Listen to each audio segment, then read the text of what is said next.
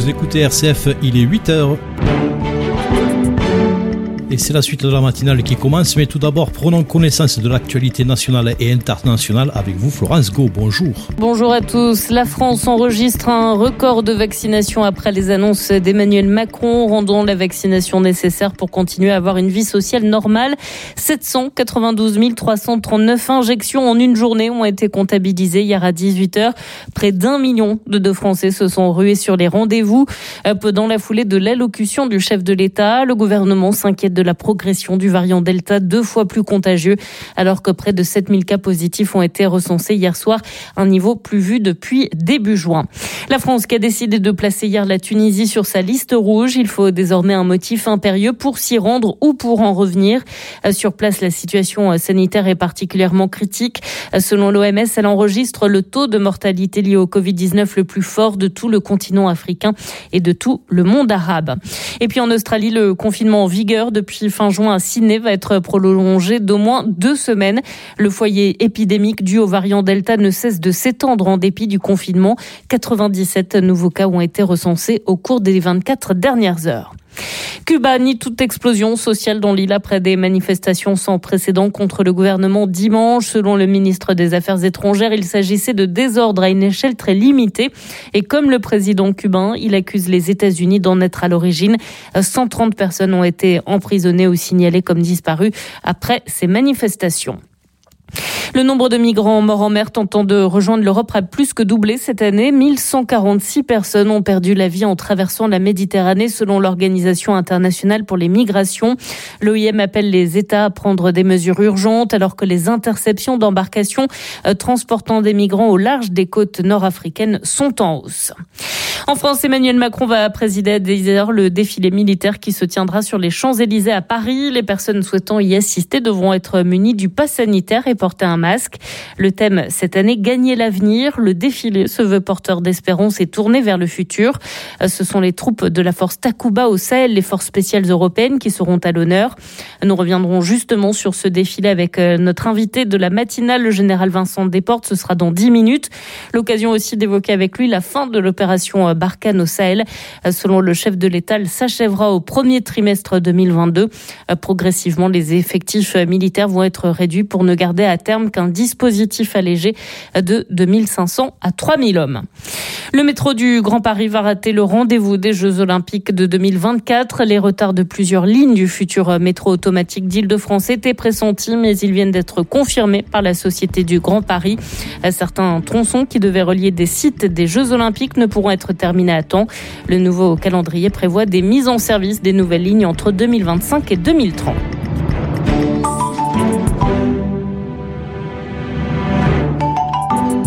Merci Florence Go pour ce flash d'information. Vous le savez, l'information, elle revient en général à 8h30 dans la suite de la matinale avec le journal de Vatican News. Et vous l'avez compris, c'est la suite de la matinale. On est ensemble jusqu'à 9h03 minutes. Du lundi au vendredi, de 8h à 9h, c'est Laurent qui prend les commandes pour la suite de la matinale. Une émission musicalement dynamique, entourée d'informations et d'un instant de prière pour bien débuter sa journée. La suite de la matinale sur RCF Saint-Gabriel, c'est maintenant que tout commence. C'est en musique, bien sûr, que nous allons démarrer cette suite de matinale musique dynamique. Vous en avez l'habitude. Ensuite, ça sera le, un invité de la rédaction. Ça sera un instant de prière à 8h15. Le journal, je vous le disais, à 8h30. Et puis, nous clôturerons cette suite de matinale avec la suite de l'histoire. Je l'ai vue près d'un laurier. Elle gardait ses blanches brebis. Quand t'as demandé d'où venait ma peau fraîche, je t'ai dit,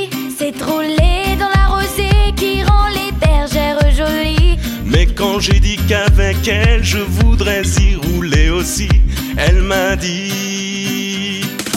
Elle m'a dit d'aller siffler là-haut sur la colline, de l'attendre avec un petit bouquet d'églantines. J'ai cueilli les fleurs et j'ai sifflé tant que j'ai pu. J'ai attendu, attendu, elle n'est jamais venue. Zai, zai, zai, zai. Zai, zai, zai, zai. Zai, zai, zai, zai. À la fois square du village, un jour je lui ai soupiré que je voudrais être une pomme suspendue à un pommier.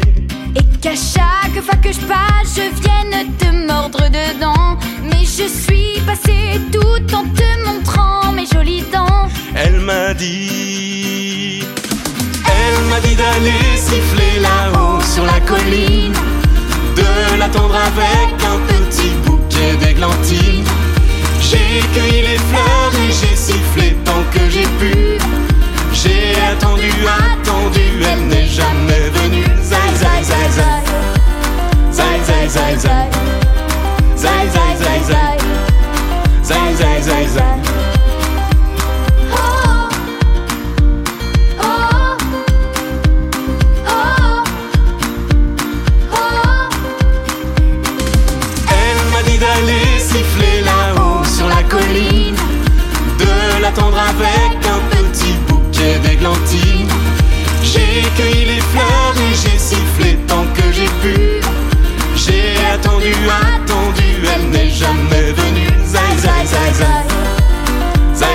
Zai, zai, zai, zai. Zai, zai, zai, zai.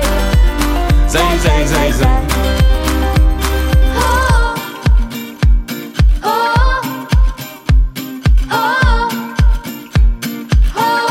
Voilà qui est fait pour la première phase, la phase 2, réveil, réveil en douceur, en musique, voilà.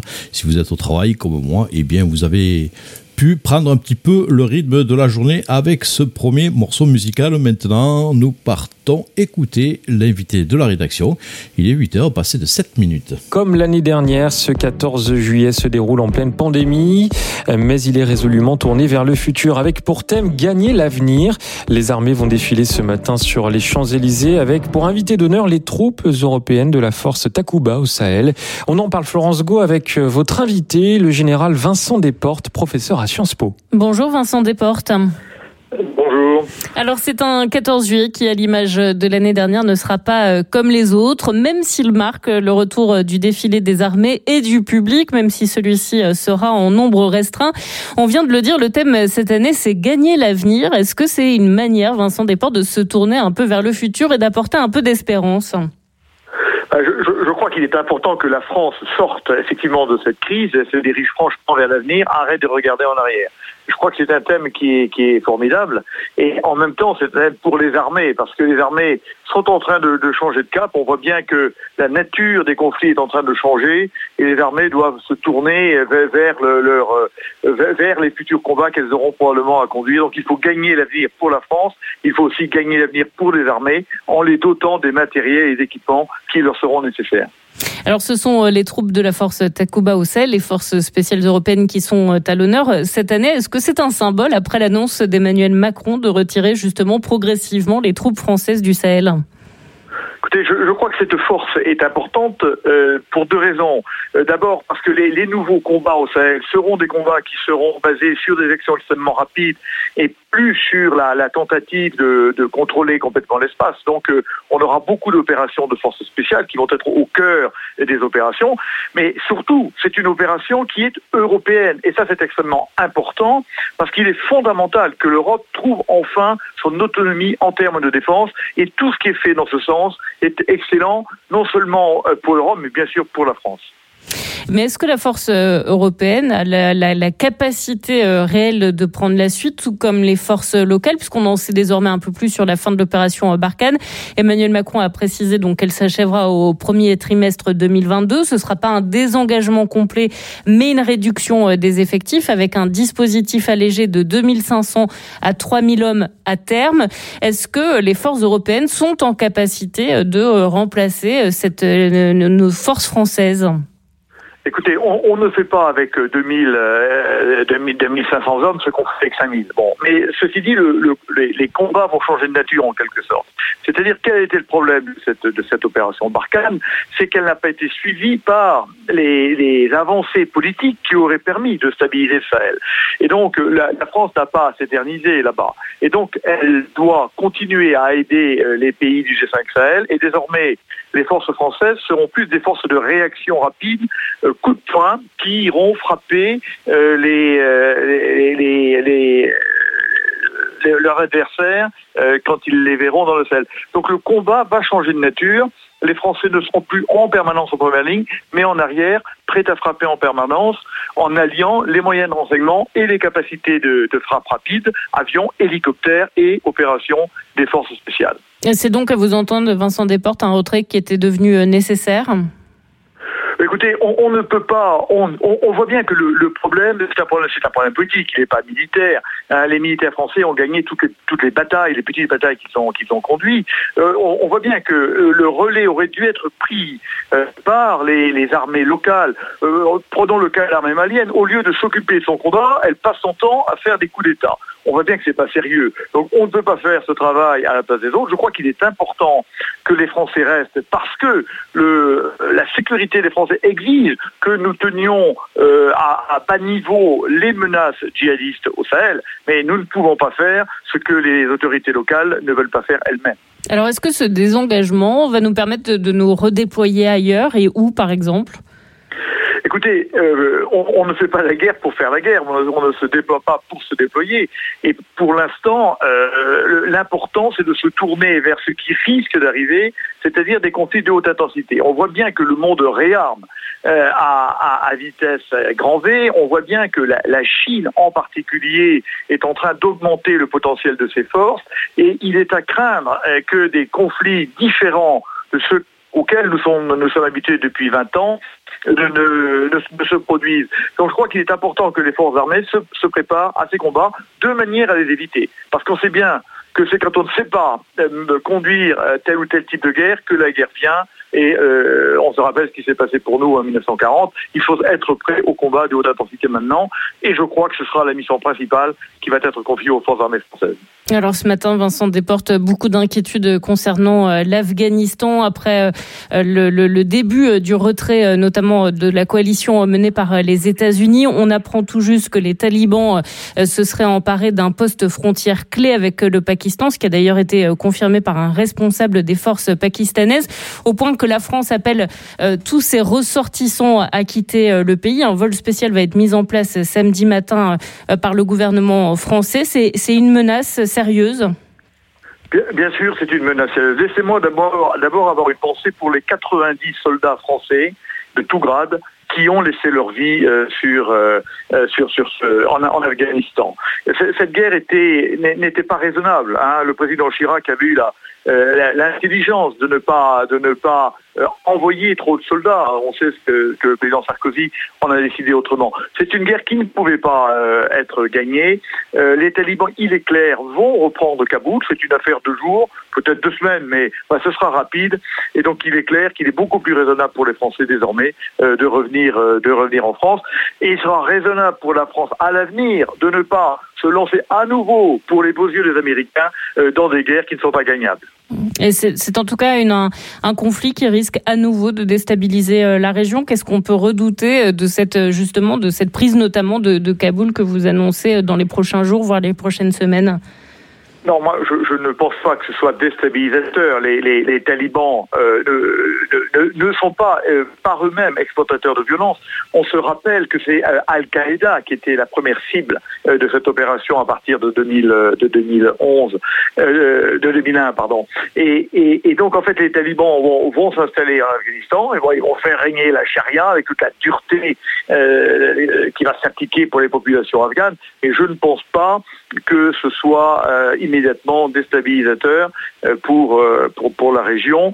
Et je pense que s'il y a eu un accord entre les talibans et les Américains, c'est bien justement que les talibans euh, n'acceptent pas de, de, de, protéger et, d'abriter à nouveau des groupes djihadistes exploitateurs de violence, un grand dont, dont, dont Al-Qaïda. Un grand merci euh, Vincent Desportes d'avoir été l'invité ce matin de la matinale d'RCF et pour votre éclairage.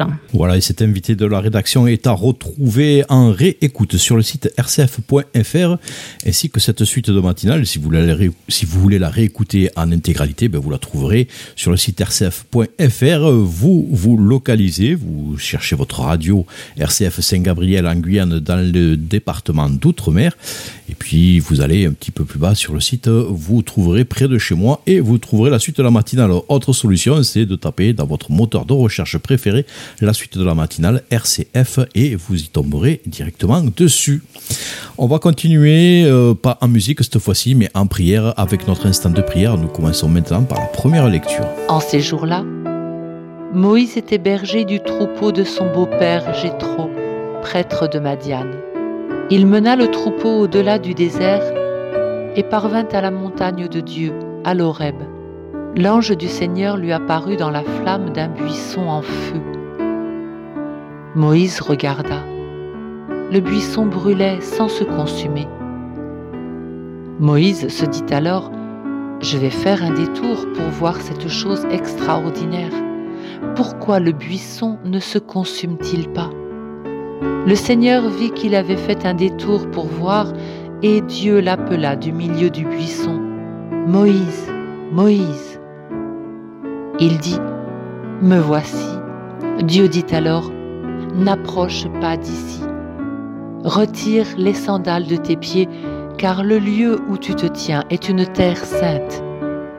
Et il déclara, je suis le Dieu de ton Père, le Dieu d'Abraham, le Dieu d'Isaac, le Dieu de Jacob. Moïse se voila le visage car il craignait de porter son regard sur Dieu. Le Seigneur dit, Maintenant, le cri des fils d'Israël est parvenu jusqu'à moi, et j'ai vu l'oppression que leur font subir les Égyptiens. Maintenant donc, va, je t'envoie chez Pharaon. Tu feras sortir d'Égypte mon peuple, les fils d'Israël. Moïse dit à Dieu, Qui suis-je pour aller trouver Pharaon et pour faire sortir d'Égypte les fils d'Israël? Dieu lui répondit, Je suis avec toi. Et tel est le signe que c'est moi qui t'ai envoyé. Quand tu auras fait sortir d'Égypte mon peuple, vous rendrez un culte à Dieu sur cette montagne.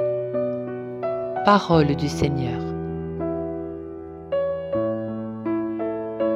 Merci pour cette première lecture. Merci à toutes les personnes qui viennent nous rejoindre sur RCF Saint-Gabriel pour prier avec nous. On continue maintenant cet instant de prière avec le psaume du jour. Dans le psaume 102.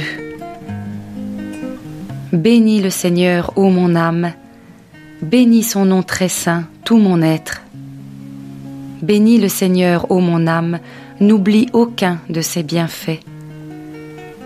Car il pardonne toutes tes offenses et te guérit de toute maladie. Il réclame ta vie à la tombe et te couronne d'amour et de tendresse. Il comble de bien tes vieux jours, tu renouvelles comme l'aigle ta jeunesse. Le Seigneur fait œuvre de justice il défend le droit des opprimés. Il révèle ses desseins à Moïse, aux enfants d'Israël ses hauts faits. Le Seigneur est tendresse et pitié, lent à la colère et plein d'amour. Il n'est pas pour toujours en procès, ne maintient pas sans fin ses reproches. Il n'agit pas envers nous selon nos fautes, ne nous rend pas selon nos offenses. Comme le ciel domine la terre, fort est son amour pour qui le craint. Aussi loin qu'est l'Orient de l'Occident, il met loin de nous nos péchés.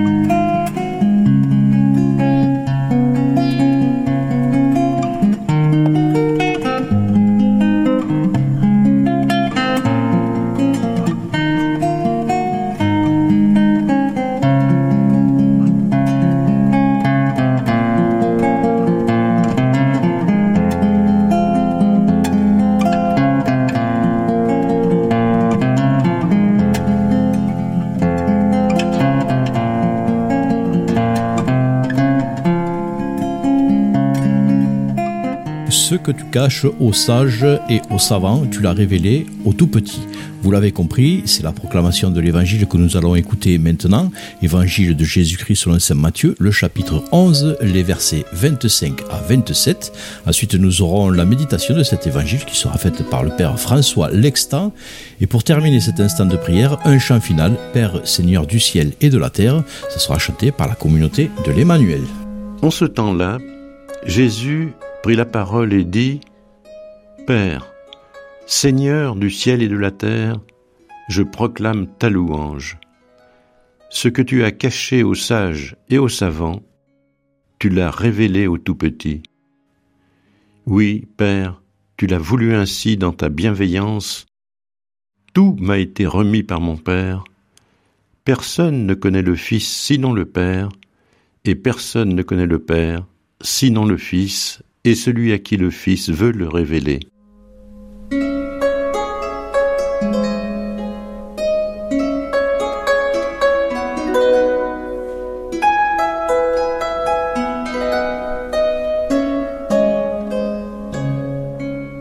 14 juillet. En France, aujourd'hui, c'est la fête nationale, en souvenir de la prise de la Bastille, cette prison royale du cœur de Paris. Le 14 juillet, c'est un jour de défilé des forces militaires et de celles et ceux que le pouvoir politique veut honorer et remercier. Ce soir, il y aura probablement de nombreux feux d'artifice à travers tout le pays pour l'émerveillement des petits et des grands. Ah, les couleurs, oh, les formes on reste souvent stupéfait devant les surprises de la pyrotechnie, dosée avec art et science, comme on peut être impressionné par le défilé du matin. Mais quand il s'agit de Dieu, de ce Père plein de bonté, de ce Créateur de l'univers, alors, nous dit Jésus, sages et savants ne se prononcent plus, car il ne s'agit pas de contempler un défilé bien organisé, ou de lever les yeux au ciel, non. C'est autrement que Dieu se manifeste, qu'il se dévoile. C'est dans le cœur des tout petits, de ceux dont le psaume 8 disait que Dieu s'était préparé une louange par leur bouche. Qu'est-ce donc qui leur est révélé et qui n'est pas d'abord de l'ordre de la sagesse ou de l'intelligence, pourtant qualifié de ailleurs de don du Saint-Esprit? Il me semble que ce qui est donné, c'est cette proximité avec le Père, cette force, cette douceur qui font gigoter, rire de bonheur parce qu'il est là et c'est bon, vraiment bon. Seigneur, donne-moi de me réjouir en ce jour de cette intimité que tu me donnes de goûter, toi qui m'aimes, toi qui es mon Père du ciel.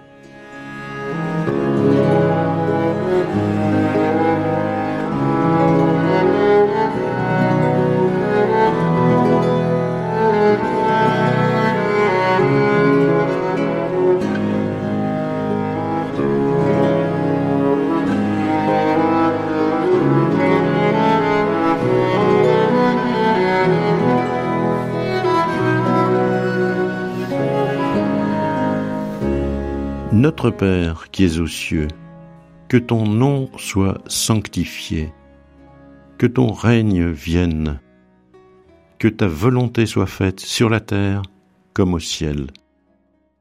Donne-nous aujourd'hui notre pain de ce jour.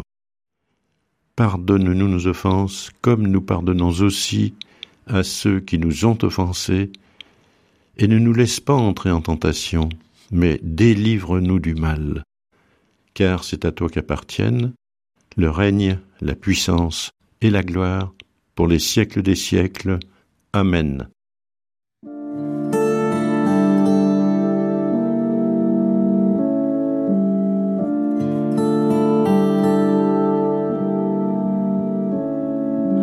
Père, Seigneur du ciel et de la terre, Père, je proclame ta louange, ce que tu as caché aux sages et aux savants. Père, tu l'as révélé aux tout petits selon ton plaisir? Père, Seigneur du ciel et de la terre, Père, je proclame ta louange. Oui, bienheureux les yeux qui voient ce que vous voyez.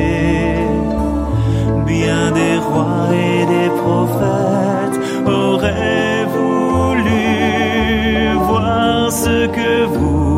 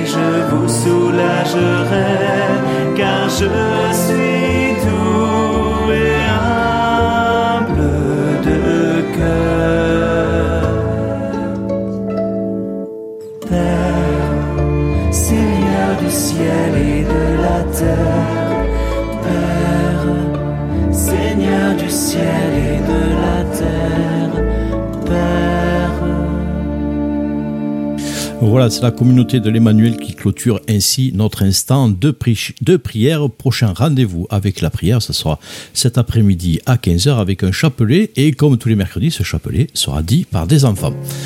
Dans quelques minutes sur RCF, ce sera l'information. Pour vous permettre de patienter jusque-là, voici quelques notes de musique. C'est plus assez vite sous la pluie de ces vies. Rien de plus que cette ville, nos blessures, ton sourire, un surplus de souvenirs. Sous ma plume se vide et s'éveille quand je lis ton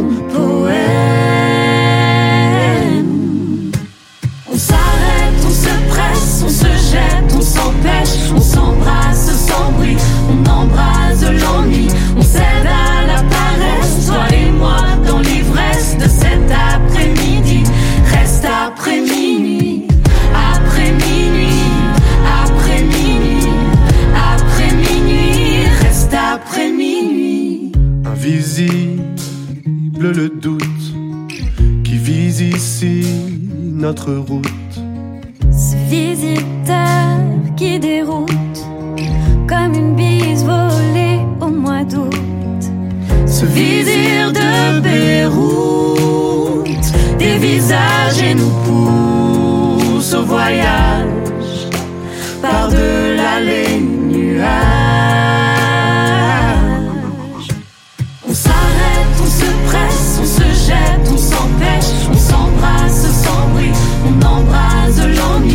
L'ennui, on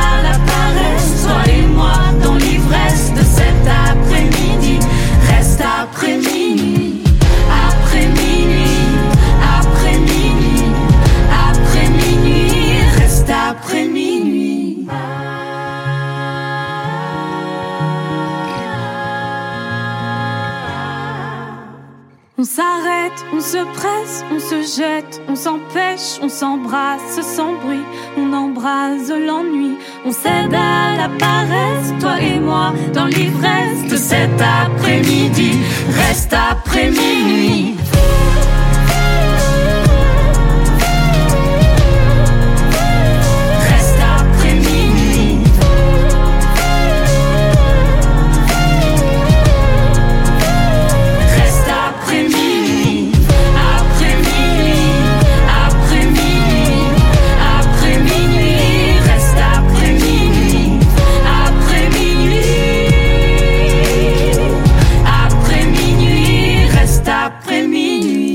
8h30 maintenant sur RCF Saint-Gabriel. Il est temps pour nous de partir en direction de Rome pour écouter le journal de Vatican News en compagnie de la rédaction de Radio Vatican. Je reviens juste après. La colère des Irakiens après le énième drame dans le secteur de la santé, l'incendie lundi qui a ravagé l'unité Covid d'un hôpital de Nasiriyah, le pape pris pour les victimes et leurs proches. Colère également des Cubains, ils étaient des centaines dimanche dans les rues, mais le pouvoir a vite mis le haut là, arrêtant plusieurs dizaines de protestataires et incitant ses partisans à descendre également dans la rue. Émeutes et pillages meurtriers en Afrique du Sud, plus de 70 victimes depuis vendredi. Nous entendrons le reportage à Soweto de notre correspondante. La ville de Nice rend hommage aux victimes de l'attentat du 14 juillet sur la promenade des Anglais. Cinq ans après, Monsieur Marceau, l'évêque de Nice, nous confiera la douleur encore ressentie par la population. Les talibans étendent très rapidement leur emprise sur l'Afghanistan. Ils s'approchent de l'aéroport de Kaboul, la capitale, sans que l'armée afghane puisse rien faire. C'est ce que nous verrons dans notre dossier à suivre à la fin de ce journal. Radio Vatican, le journal, Xavier Sartre.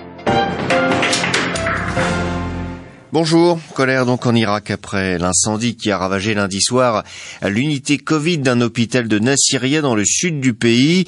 Le dernier bilan fait état de 64 morts et d'une centaine de blessés. La population dénonce la gabegie, la corruption et la défaillance des autorités mises en cause dans ce nouveau drame. À Bagdad, Anne-Sophie Lemov. Seules images en tête, celle de l'hôpital Al-Hussein de Nasiriyah en feu, avec à l'intérieur des malades du Covid, leurs proches pris au piège brûlés vifs, puis leur corps carbonisé recouvert de sacs plastiques noirs alignés sur le sol. À l'origine de l'incendie, l'explosion de bouteilles d'oxygène. Aujourd'hui, le désespoir, la colère et l'écœurement ont envahi la rue qui dénonce une fois de plus la corruption, la négligence et trahison des politiques, en grande partie la cause du délabrement du système de santé publique. Le Premier ministre irakien Mustafa Al-Kadhimi a promis de traduire les responsables devant la justice et souligner la nécessité de conduire des réformes administratives éloignées des influences politiques. Le très influent chef religieux chiite Moqtada al-Sadr a exigé quant à lui du gouvernement de punir, je cite, ses négligents, sans quoi le gouvernement et tous ses officiels en seront responsables. Il demande une conclusion rapide de l'enquête. Pour l'heure, plusieurs responsables ont été suspendus, dont le directeur de l'hôpital et celui de la santé. À Bagdad, Anne-Sophie Lemov pour Radio Vatican. Et le pape, dans un télégramme adressé au nonce apostolique en Irak, a assuré sa proximité spirituelle à tous ceux qui ont été touchés par l'incendie. Il dit prier pour les personnes décédées pour le réconfort de leurs familles et amis.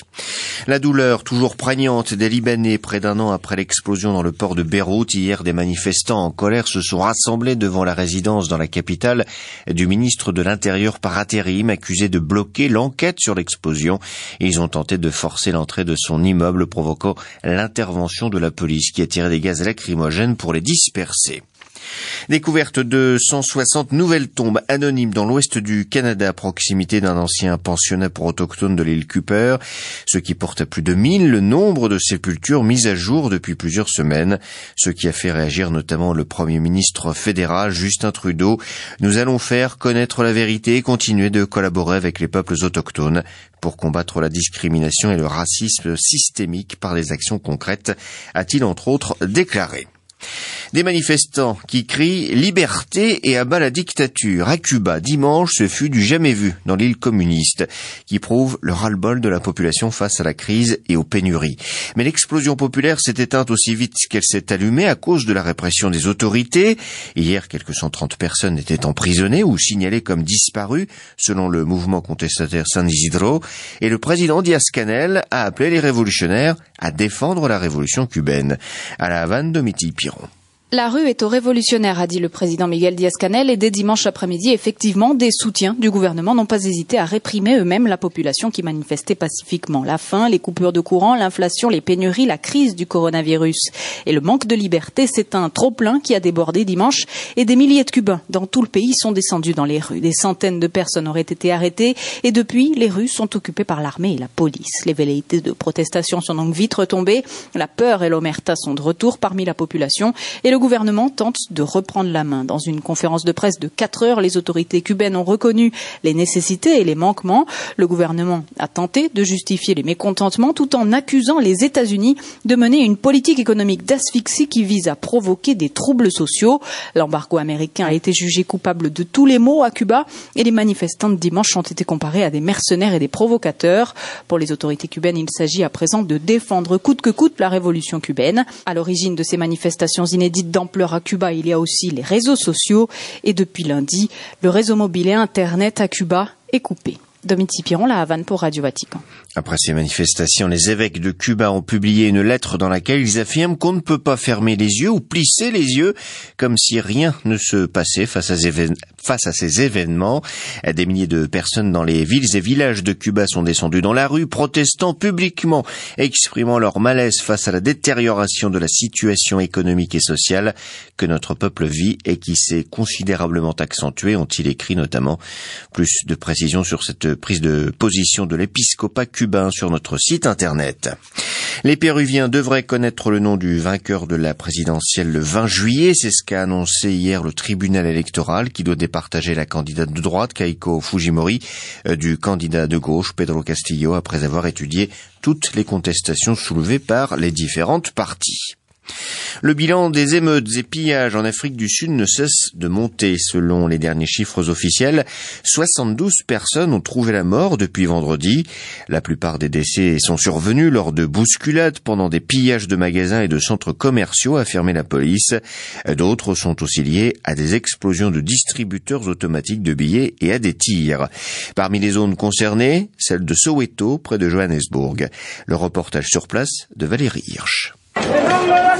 C'est une scène de chaos et de clameur devant le centre commercial de Protea Glen au cœur de Soweto. Des centaines de gens sont en train de voler tout ce qu'ils peuvent comme l'explique cette jeune fille. Ils prennent tout, littéralement tout.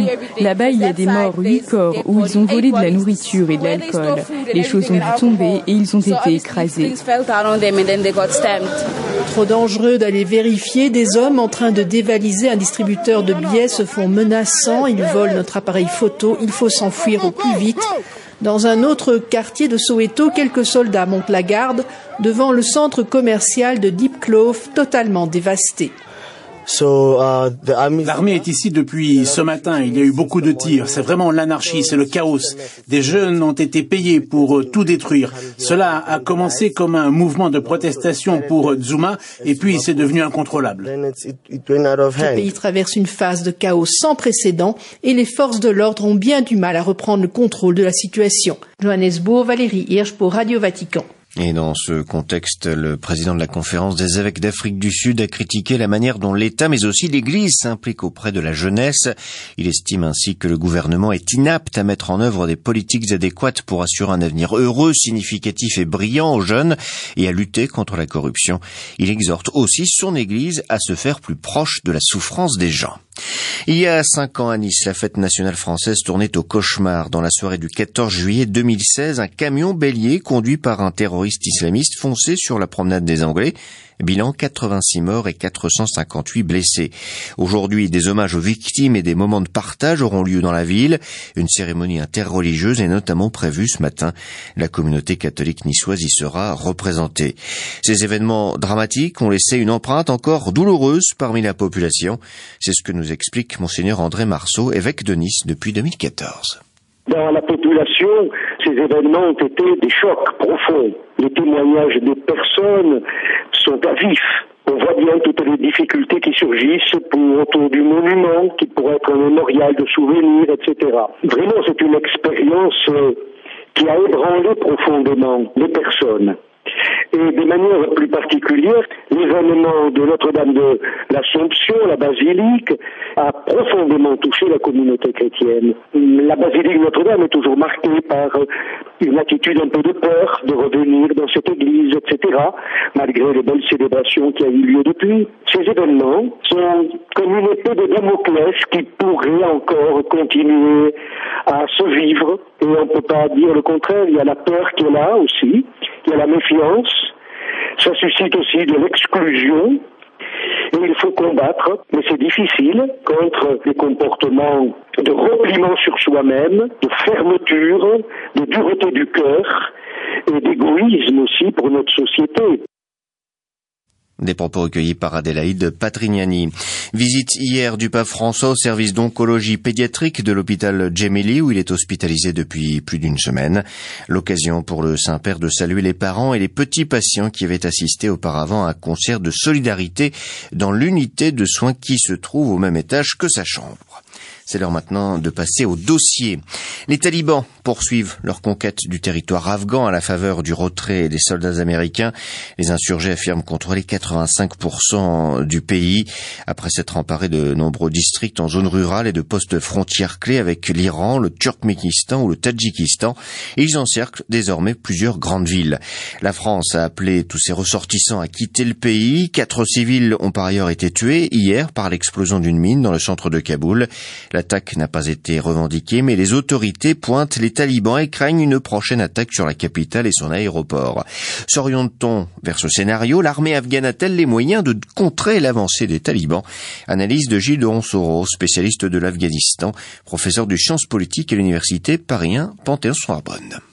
L'armée afghane est dans une situation assez désespérée. Euh, absence de soutien aérien depuis le retrait américain, difficulté d'aéroporter les troupes euh, de choc, donc les, forces spéciales afghanes qui sont les seules à véritablement combattre. Et je dirais globalement absence de contrôle des voies de communication, des routes, qui fait que de plus en plus euh, les forces gouvernementales sont en fait dans des poches totalement encerclées par les talibans, donc sans aucune capacité de contre-offensive. Peut-on s'attendre à court terme à une offensive des talibans sur Kaboul et son aéroport? Pour l'instant, la stratégie des talibans semble être, après avoir pris la quasi-totalité des districts ruraux, plutôt de s'attaquer à des villes comme euh, Razni, Kandahar, euh, Kunduz dans le nord, qui sont des villes euh, largement cerclées par les talibans et qui sont plus faciles à prendre que Kaboul. Attaquer Kaboul, d'un point de vue euh, stratégique, pourrait être un mauvais calcul de la part des talibans? À la capitale pose un certain nombre de problèmes pour les talibans. Premièrement, c'est l'endroit où sont concentrés les journalistes, c'est-à-dire que si euh, les talibans attaquent la capitale avec les pertes civiles que ça va provoquer, tout ça se fera sous le regard de la communauté internationale. Et comme les talibans sont dans une stratégie de normalisation, ça n'est pas très bon. Le deuxième obstacle, c'est que la capitale, c'est plusieurs millions de personnes, hein, probablement autour de 5 millions de personnes. C'est très complexe à contrôler et les talibans vont se retrouver non seulement devant un problème de conquête militaire, avec toutes les, difficultés qu'on a dans les combats en milieu urbain, mais aussi ensuite d'administration de la population c'est pas forcément leur avantage. J'ajouterais qu'il y a un troisième élément, c'est que certains groupes à l'intérieur de la capitale craignent énormément les talibans, notamment les Panchiri, euh, les Hazaras aussi, et donc risque d'avoir une résistance particulièrement forte qui pourrait compliquer la progression des talibans. C'est pour ça que pour ce qui est de Kaboul, on a l'impression que les talibans souhaitent plutôt un transfert pacifique du pouvoir. Les pourparlers inter-afghans entamés en septembre à Doha sont pour l'heure au point mort. Que peut-on en attendre? De mon point de vue, à peu près rien, dans la mesure où les talibans sont plutôt sur une stratégie de reconnaissance régionale. Les talibans sont soutenus depuis fort longtemps par le Pakistan, qui a offert un sanctuaire euh, à la direction des talibans pendant 20 ans. Les talibans sont en contact assez régulier avec la Russie également. Donc leur objectif, c'est essentiellement une reconnaissance euh, régionale qui est facilitée par le fait qu'ils contrôlent une grande partie des frontières afghanes aujourd'hui.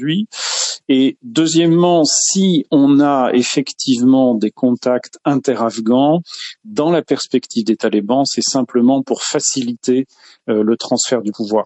Les talibans ne renonceront pas à leur monopole sur, euh, sur le pouvoir. En tout cas, c'est leur but, le monopole. Un accord politique entre le gouvernement afghan et les talibans est-il euh, malgré tout envisageable? Non, à mon avis, non. le gouvernement de Kaboul est beaucoup trop faible. La dégradation de la situation militaire est trop rapide.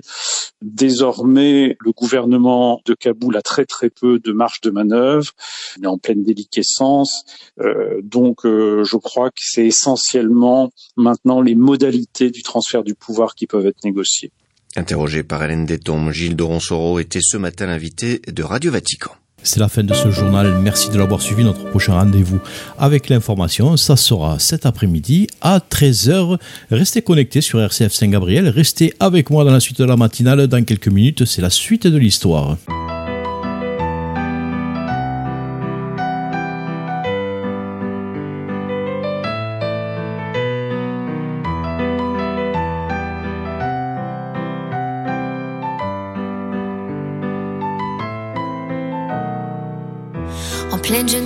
Mon rêve chavire.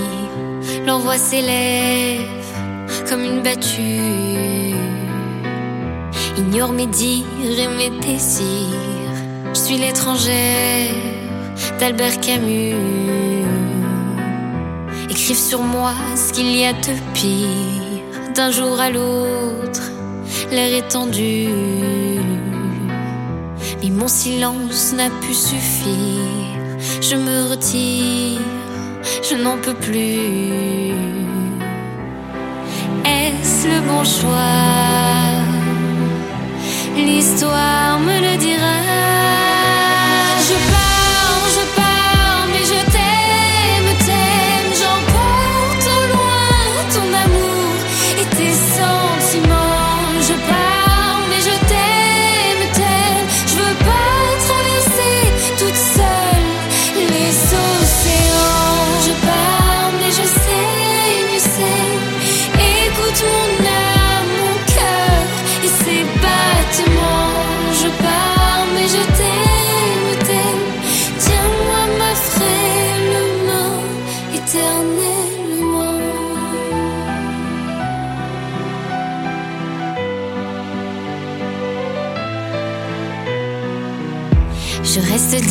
Je ne suis pas morte, malgré la haine dans leur regard.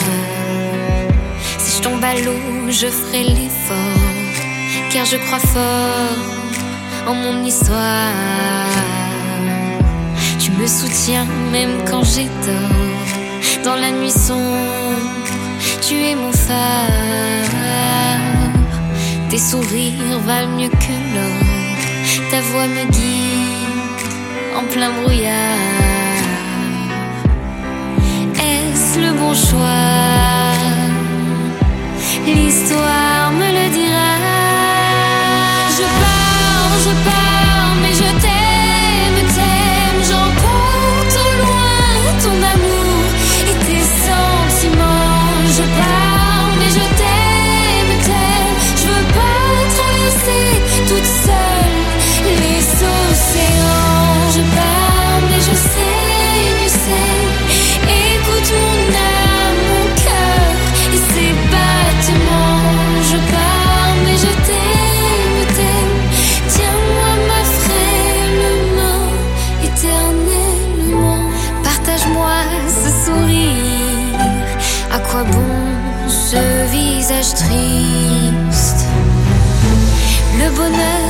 Bonheur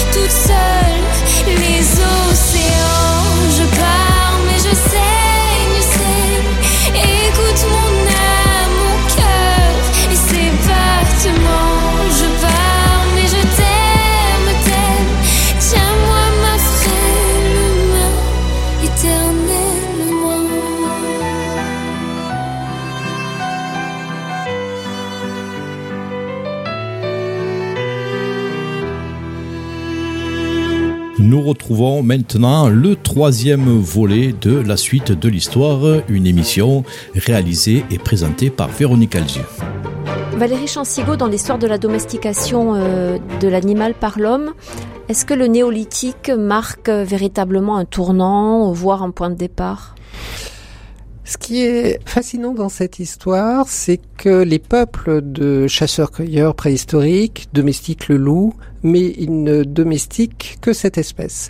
Et lorsque commencent à émerger des sociétés plus sédentaire, avec un début d'agriculture, on voit euh, simultanément en Asie, au Moyen-Orient, apparaître des domestications multiples de toute une série d'animaux totalement différents. Le loup était un prédateur, et là, ce qu'on va domestiquer, ce sont des herbivores.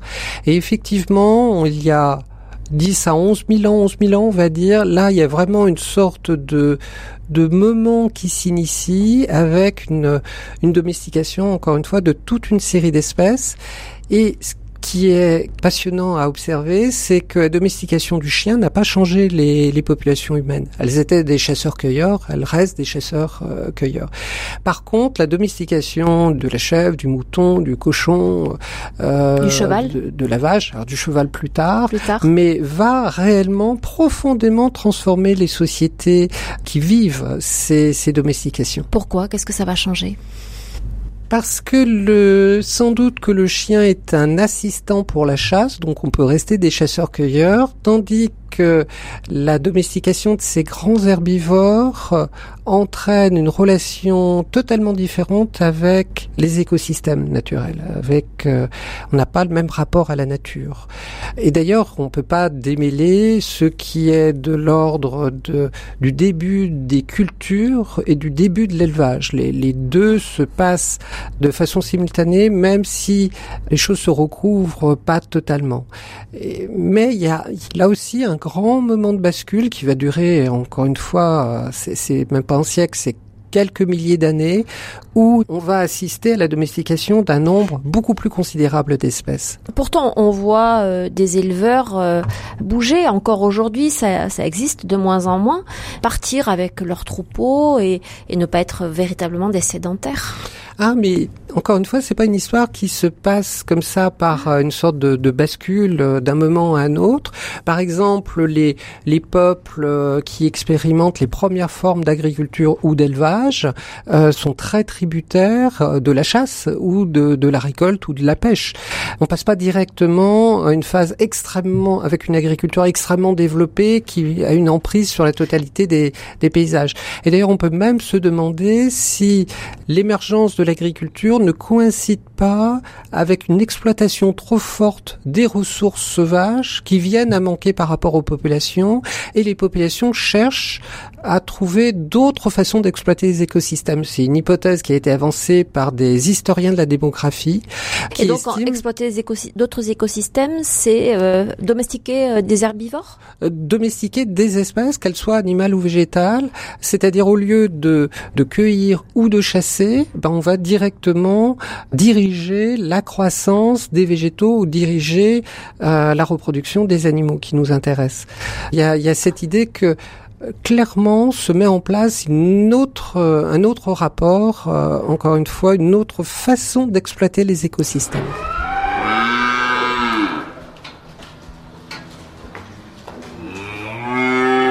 La suite de l'histoire.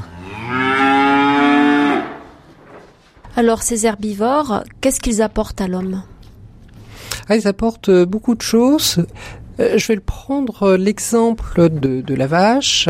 On a des, des indications très claires en Asie que l'une des causes de la domestication de la vache, ça a été ni son lait, ni sa viande, ni sa force, ça a été peut-être le besoin d'animaux pour les sacrifices.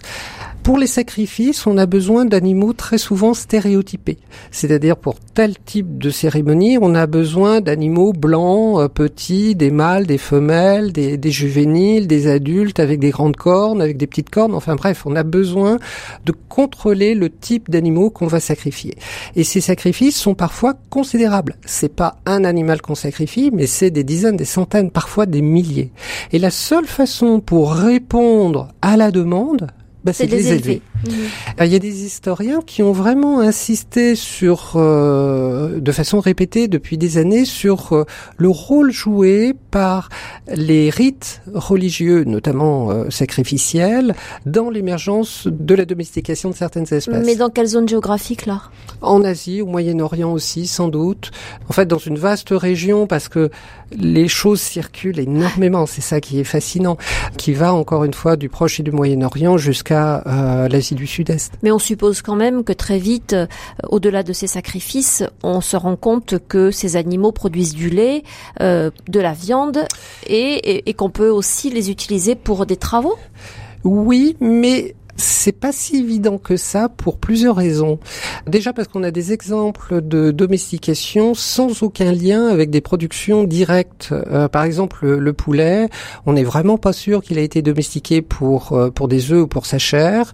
Mais par contre, pour euh, l'utilisation de poulets de combat ou de poulets sacrificiels, ça, ça paraît nettement plus euh, probable. D'autant qu'une grande partie de l'expansion de l'élevage du poulet, que ça soit en Afrique, en Asie, euh, repose sur ce type d'utilisation. Par exemple, le poulet au Japon n'a pas été, n'était pas véritablement consommé avant le XVIIIe siècle. On avait des élevages de poulets, mais pour des coqs ornementaux, des, de la volaille en fait ornementale, pour des, des animaux de combat, mais pas pour être mangés.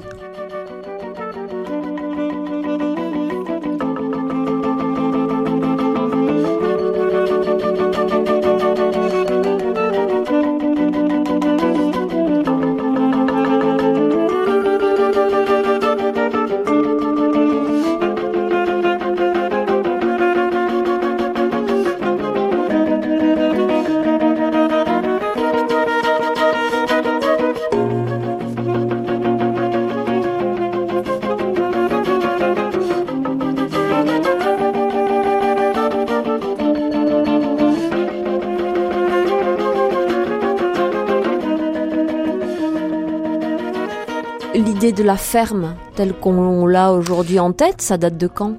Ah, la ferme existe, mais c'est sans doute pas la seule raison qui conduit à la domestication. Puis il y a un autre phénomène qui est tout à fait fascinant, c'est que par rapport aux sociétés de chasseurs-cueilleurs, l'émergence de l'agriculture coïncide avec une réduction absolument drastique de la consommation de viande.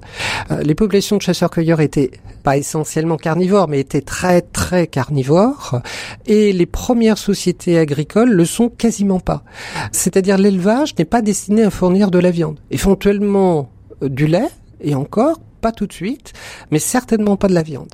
La viande reste un élément extrêmement euh, rare euh, chez beaucoup de, de, peuples cultivateurs. Et si on regarde par exemple au Moyen Âge européen, la consommation de viande était vraiment très faible dans certaines couches de la société, très forte dans d'autres. Entre les paysans pauvres et l'aristocratie, il y avait des, des, différences absolument abyssales. Mais encore une fois, jusqu'au quasiment 18e siècle, des pans entiers de la société européenne ne mangeaient que quelques kilos de viande par an. C'est extrêmement peu. Est-ce qu'il faut aborder la question de la domestication des vaches, des moutons ou des chèvres et du porc, par exemple, de la même manière? Oui, non. Euh, oui, parce que les mécanismes de sélection sont très similaires. On cherche à obtenir des animaux euh, qui se reproduisent toute l'année, qui sont dociles, qui ne cherchent pas à fuir, parce que s'il faut courir euh, tout le temps après euh, la, la, vache qu'on élève, c'est pas très pratique. Il faut donc il faut vraiment avoir certaines caractéristiques comportementales, mais également certaines caractéristiques, encore une fois, morphologiques ou, ou physiologiques. Par exemple, très tôt, on voit apparaître en Égypte, dans l'Égypte ancienne, des chiens destinés à la guerre, par exemple.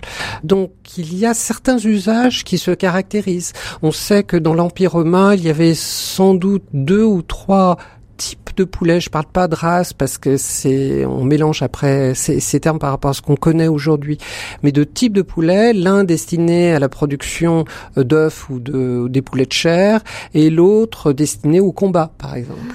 Et cette culture, enfin cette, ce savoir en matière d'élevage de, de poulets s'est perdu durant le, le Moyen Âge et il a fallu après redévelopper de nouvelles lignées de, de poulets adaptées à la production d'œufs ou des poulets de chair.